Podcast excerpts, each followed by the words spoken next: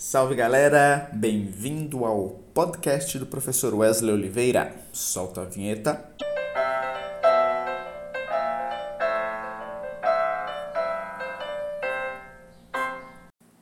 Bem, hoje nós vamos falar sobre estrutura de mercado. É um assunto bem interessante, estudado dentro da microeconomia, né, um dos grandes campos da economia e é algo que nos ajuda bastante a entender o posicionamento de determinadas empresas no mercado, também o preço praticado por essas empresas, tá?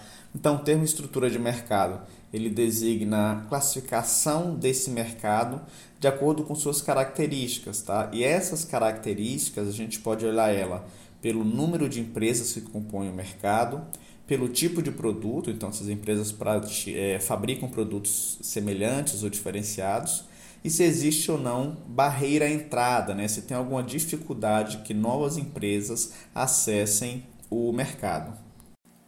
Então imagine você empreendedor que quer iniciar um novo negócio, né? precisa fazer um estudo de mercado, analisar a concorrência, por exemplo, né? para ver como vai se posicionar, como, quais preços vão praticar.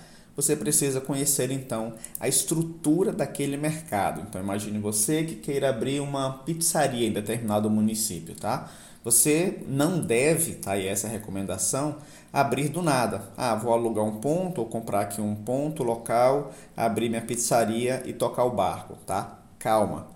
Verifique se o que, que tem de concorrentes ou se tem de concorrentes nesse mercado, tá? Verifique o tipo de produto que os concorrentes, no caso da existência de concorrentes, qual, que tipo de produto né, os seus concorrentes uh, oferecem, o que, que tem de especificidade em cada um deles, o porte desses concorrentes, a localização desses concorrentes. Então, todas essas características a gente analisa né, sob esse olhar da estrutura de mercado antes de abrir né, um novo empreendimento. Eu separei aqui três estruturas de mercado para a gente analisar. Então, a primeira delas é concorrência perfeita. Em relação então ao número de empresas, nós temos nessa estrutura de mercado muitas empresas, né? então uma quantidade enorme aí de empresas, tá? O produto ele é homogêneo, então você não tem praticamente diferenciação de um produto para outro, de uma marca para outra, tá? E também não tem dificuldade de entrada de novas empresas, então não tem barreiras à entradas.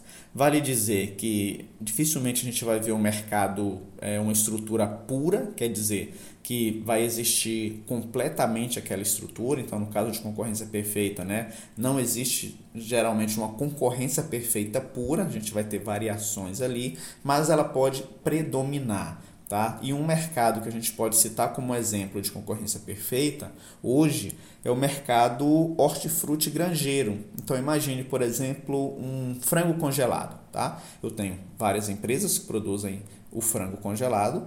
Ele é um produto bastante homogêneo. Se nós tirarmos da embalagem lá os frangos congelados, a gente dificilmente vai diferenciar, vai saber que esse, esse frango A ele é da marca X ou da marca Y, então ele é um produto bastante homogêneo e não tem barreiras à entrada de novas empresas. Né? Eu posso abrir uma empresa de frango congelado e entrar nesse mercado, então não tem ali barreiras à entrada. Então essa seria a concorrência perfeita.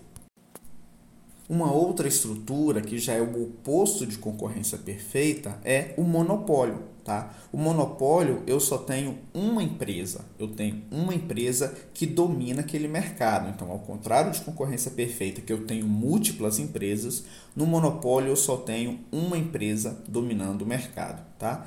Em relação ao produto, não há substituto, só aquela empresa produz aquele produto, né, aquele item e ponto.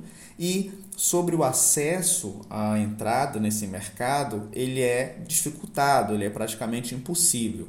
Então, deixa eu citar um exemplo aqui de monopólio. Nesse caso, tem uma classificação de monopólio natural, né? porque não tem como eu incitar a concorrência, que é, por exemplo, o mercado de distribuição de energia elétrica. Né? Aqui no Pará, por exemplo, onde a gente está falando, nós temos a Equatorial Energia, que faz a distribuição, que faz chegar a energia elétrica em nossas casas. Então, somente a Equatorial né, que atua nesse mercado. Por conta de que, imagine a loucura que seria se nós tivéssemos três ou quatro distribuidoras de energia elétrica. A loucura que seria de postes, de fios, de cabos é, na cidade. Tá? Então, é um tipo de monopólio que é um monopólio natural. Lógico, ele é regulamentado, você tem fiscalização do governo, mas é um caso bem clássico aí de monopólio natural. A nossa terceira estrutura de mercado é o oligopólio. Tá? O oligopólio ele é caracterizado por um número pequeno de empresas que dominam o mercado. Eu posso ter, por exemplo, 50 empresas naquele setor, naquele mercado. Porém, 3, 4, 5 empresas, então um percentual bem pequeno do total, que domina. Então, essa é uma característica da, do oligopólio, tá? O produto ele pode ser diferenciado ou homogêneo, então isso não é, não é rígido nessa estrutura de mercado, e eu tenho uma dificuldade enorme de acesso a novas, de novas empresas a esse mercado. E por quê? Porque essas empresas que dominam, elas já construíram, elas já conseguem é, ter economia de escala. Então, o que quer dizer? Elas conseguem produzir em grande quantidade, vender em grande quantidade e o lucro por unidade é pequeno. Porém, elas já têm uma parte grande do mercado, então compensa né, esse ganho, esse ganho é, de escala, né, ganho em escala. Um exemplo de, dessa estrutura de mercado no Brasil, a gente pode citar refrigerante de cola, né? Nós temos aí a Pepsi e a Coca-Cola como os, as empresas dominantes no mercado de produção de refrigerantes de cola. Nós temos outras pequenas empresas que produzem refrigerante de cola? Sim, nós temos. Mas mais de 70% desse mercado é dominado por Pepsi e Coca-Cola, tá? Um outro exemplo, o mercado também de chocolates. Nós temos no Brasil duas grandes empresas que produzem aí 80% tá, do chocolate. Temos outras tantas empresas que produzem chocolate? Sim, mas apenas duas empresas dominam esse mercado no Brasil. Essas características das estruturas de mercado aqui que nós mencionamos, né, concorrência perfeita, monopólio, oligopólio, elas ajudam a compreender a formação do preço em cada uma dessas estruturas. Então, por exemplo, no, no monopólio, né, só tenho uma empresa. Se eu não tenho concorrência, eu, empresário, numa estrutura de monopólio, eu tenho um domínio sobre o preço muito elevado, tá? Então, é um domínio, é um preço que eu vou praticar nesse mercado, eu sendo monopólio, que certamente é, eu não teria em uma outra estrutura. Então, por exemplo, em concorrência perfeita, a empresa individualmente não tem domínio sobre o preço. Por quê? Porque eu tenho várias empresas, eu não tenho uma empresa ou um grupo que domina o mercado, então eu tenho várias empresas nesse mercado e o produto é homogêneo. Então, eu não tenho domínio sobre o preço. Se eu quero entrar nesse mercado e nós vimos que não tem barreira de entrada, eu vou ter que me adaptar, me adequar para oferecer o preço que é praticado no mercado, tá? Então, monopólio, eu tenho um domínio total sobre o preço. Na concorrência perfeita, a empresa não tem domínio nenhum sobre o preço.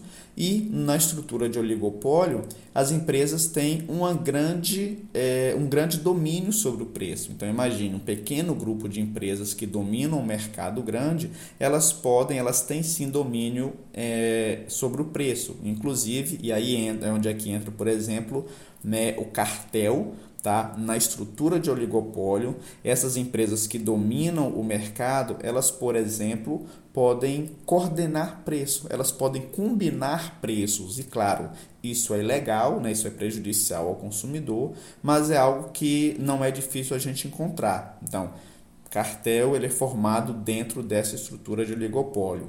Então, a gente viu que a estrutura de mercado, a depender qual seja, a gente tem maior ou menor domínio da empresa sobre a formação do preço, tá? Por fim, vale falar que a gente tem outras estruturas de mercado que eu não mencionei aqui. Então, quem quiser se aprofundar, né, dê uma pesquisada nos livros de microeconomia, principalmente, que lá vocês vão encontrar, por exemplo, a concorrência monopolística, que também é bem comum, tá? O oligopsônio, o monopsônio. Então, vale aprofundar, tá bom? Um abraço e até o próximo podcast.